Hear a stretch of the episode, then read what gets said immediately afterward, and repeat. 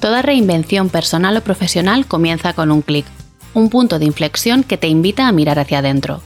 Soy Lourdes M. Delgado y mi intención es empoderarte a través del autoconocimiento. Cada semana compartiré herramientas que te ayuden a alcanzar una vida más plena. Si sientes que es el momento de conocerte más y mejor, estás en el lugar indicado. Arrancamos. Buenos días, buenas tardes, buenas noches. ¿Qué tal? ¿Cómo estás? De corazón espero y deseo que estés bien. Y antes de que entremos en materia, que vayamos a la chicha, te voy a invitar a que tomes una captura de pantalla de tu momento podcast y lo compartas conmigo en Instagram para que yo sepa que te ha gustado y que quieres que siga haciendo este tipo de episodios. Ya sabes que me puedes encontrar como arroba lourdes.mdelgado. Dicho esto, vamos ya con la píldora de esta quincena. En el episodio anterior Silvia y yo estuvimos charlando sobre la gestión del cambio, las secuelas psicológicas que ha dejado la pandemia y el confinamiento. Hablamos también de duelo y pérdida, de autoestima y resiliencia como herramientas poderosas para gestionar mejor los cambios de nuestra vida. Si llevas tiempo por aquí o me sigues eh, por redes sociales, entenderás por qué me dedico a acompañar a otras mujeres en momentos de cambio y de reinvención personal y profesional. Y si no lo sabes, te invito a que escuches el episodio número 2 de este podcast o te des un paseíto por mi nueva web. Así que no se me ocurre nada mejor para complementar la información que nos compartió Silvia que hablaros a corazón abierto sobre mi propia experiencia gestionando cambios, algunos elegidos y otros impuestos por la vida. ¿Qué tal te suena? ¿Bien? ¿Sí? Pues vamos con todo. ¿Sabías que la palabra crisis significa decisión? Etimológicamente, crisis, del griego crisis, decisión, del verbo crino, yo decido, separo, juzgo, significa el juicio formado sobre una cosa después de examinarla cuidadosamente. Según esta definición, podríamos decir que una crisis es una decisión que se toma después de haber, de haber analizado un evento, un hecho o una situación. ¿Estás de acuerdo conmigo? Sin embargo, en la actualidad y en el lenguaje corriente que usamos tú y yo, la palabra crisis suele significar un cambio brusco, total o parcial de una situación.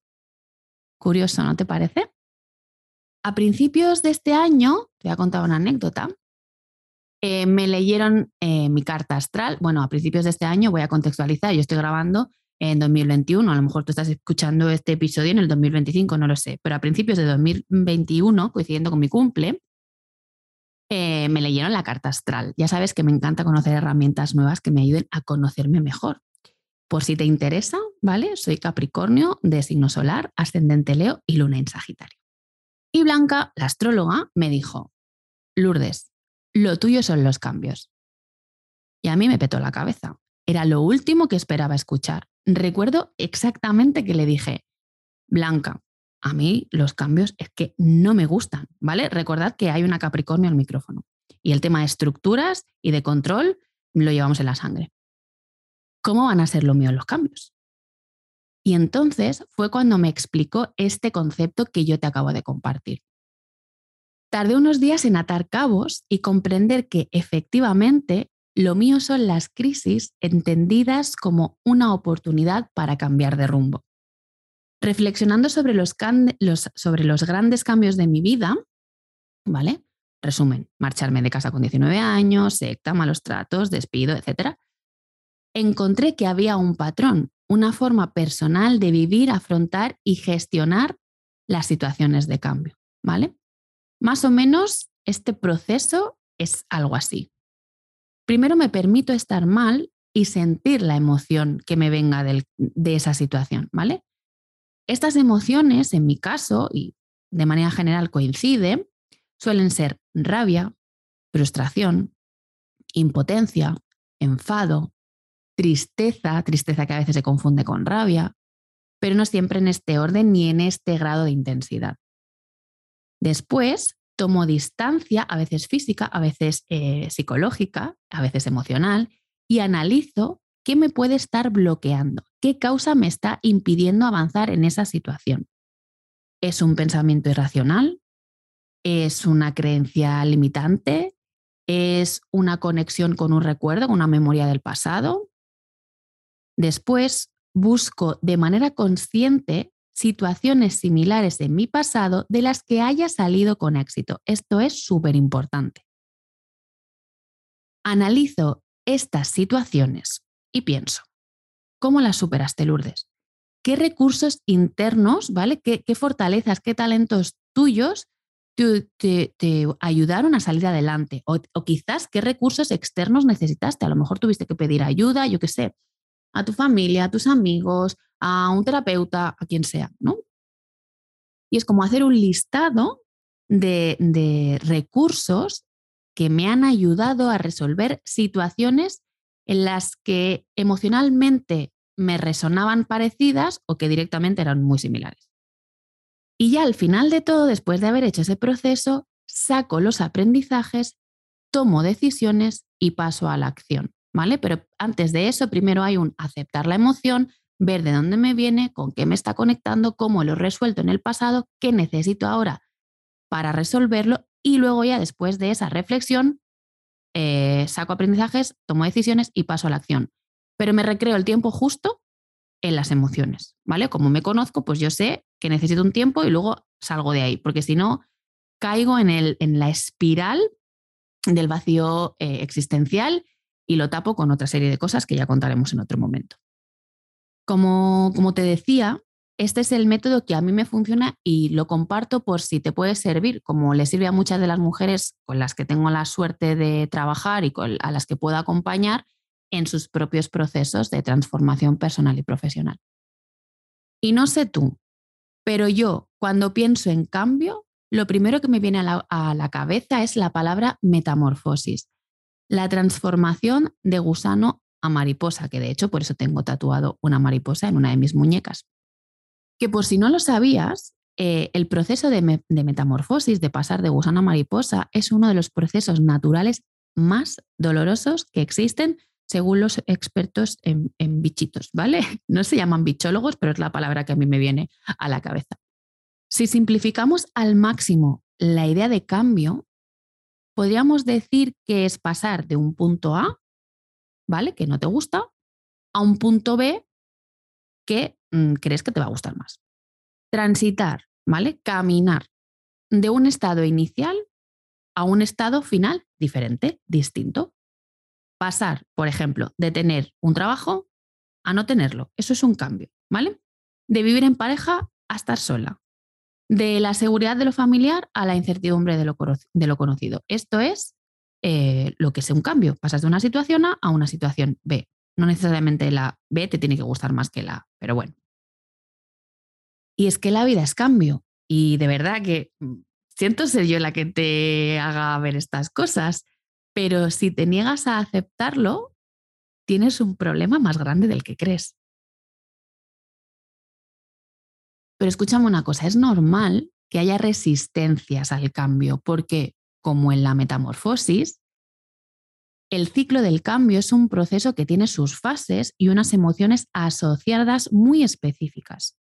Conocerlas te puede ayudar a gestionarte más eficazmente, modificar un comportamiento que te disgusta, adquirir nuevos hábitos que te acerquen a tus objetivos, a tu estilo de vida, lo que tú quieras, reducir la sensación de amenaza, sentir por lo tanto más confianza, asumir nuevos retos y desafíos gracias a esa confianza, prevenir conflictos y adoptar una actitud más positiva y proactiva frente a la vida en general. Y a nivel profesional, te permite conocer el impacto que generan las personas. Es decir, imagínate que tú eh, gestionas o lideras un equipo. Equipo puede ser familia también, ¿vale? Donde hay dos o más personas.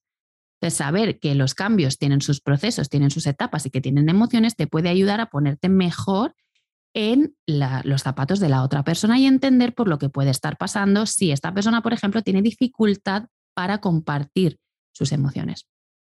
Evidentemente también te puede ayudar a prevenir conflictos, porque como lo entiendes y sabes por lo que está pasando, no hay un choque porque no estáis hablando eh, idiomas distintos.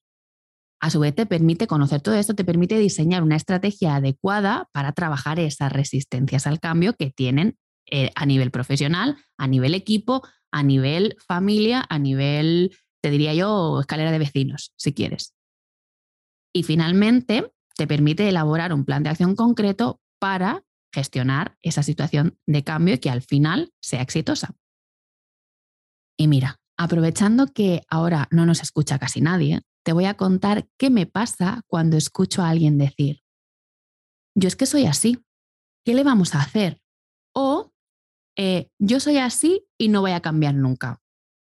Me dan ganas de decirle, esa es la milonga que te estás contando para no hacerlo, porque estás cagadita o cagadito de miedo.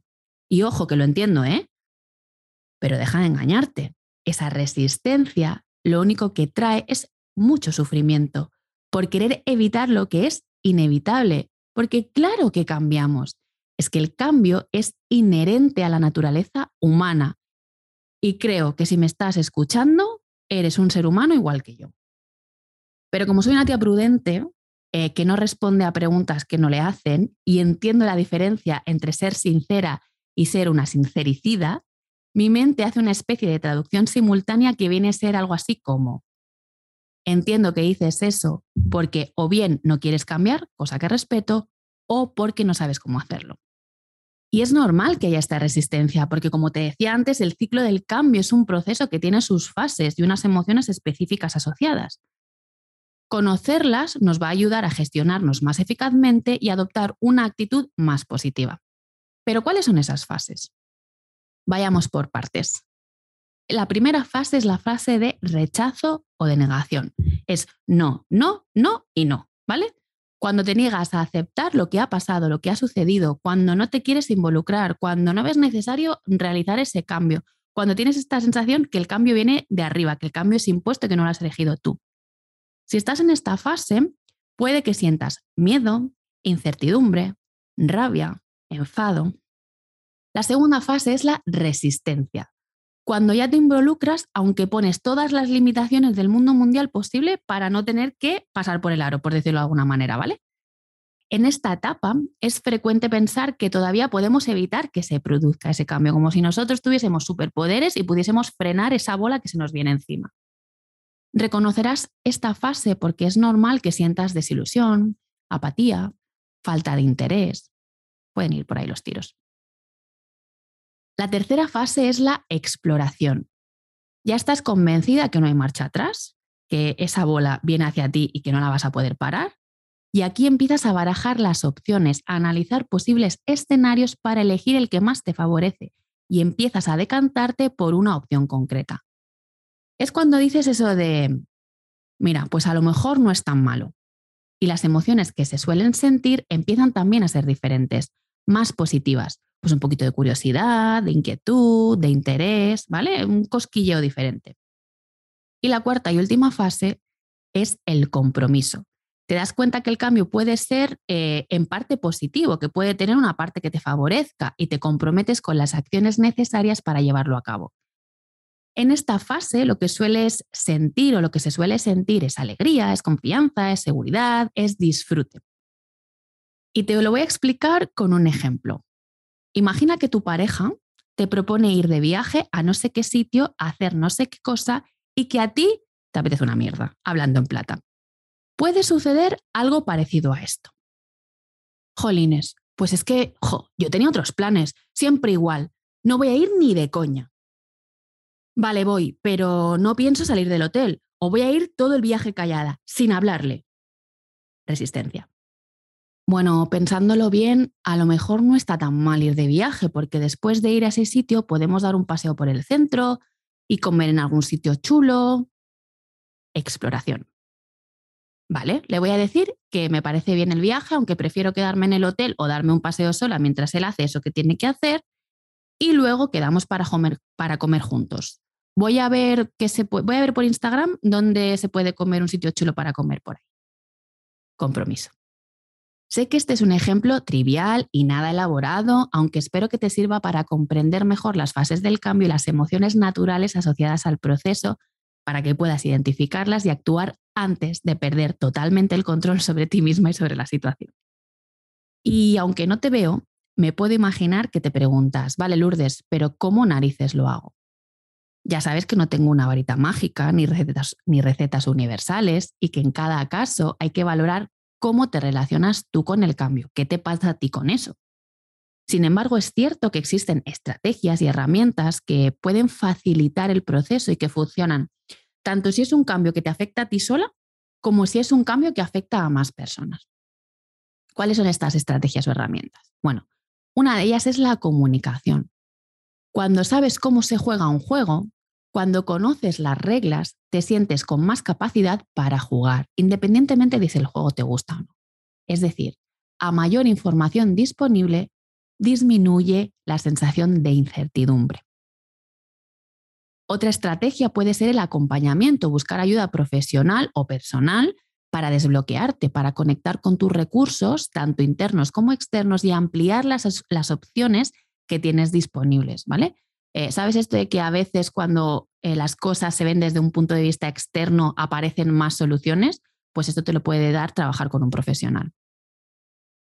Otra herramienta o estrategia es la capacidad de influencia, trabajar tu capacidad de influencia, porque cuanto mayor sea tu habilidad para provocar un cambio de comportamiento en otra persona, mayor movimiento en pro a favor del cambio puedes generar. Y ojo, que he dicho influencia, no manipulación.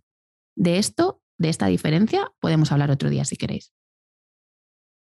Y una tercera herramienta o estrategia, perdón, una cuarta, una, dos, tres, cuatro, sí, cuatro, es la negociación, que te permite llegar a acuerdos beneficiosos para todas las partes implicadas en el proceso.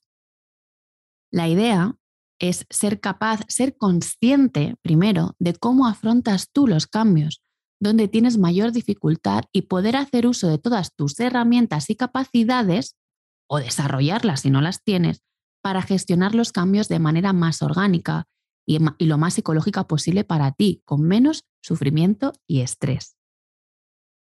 Ojalá que lo que te he compartido en el episodio de hoy te ayude a gestionar mejor los momentos o situaciones de cambio que se van a ir sucediendo en tu vida irremediablemente. Y si tienes dudas, recuerda que estoy a un clic de distancia. Muchas gracias por llegar hasta el final del episodio. Desde aquí te deseo unas muy felices fiestas y nos escuchamos en el próximo episodio. Y eso será ya el año que viene. Que estés bien. Si te ha gustado este episodio, no olvides suscribirte, darme 5 estrellas, dejarme un comentario y compártelo en tus redes sociales para que se enteren en todas partes que este podcast te ayuda a dejar de comerte el coco y empieces a comerte el mundo.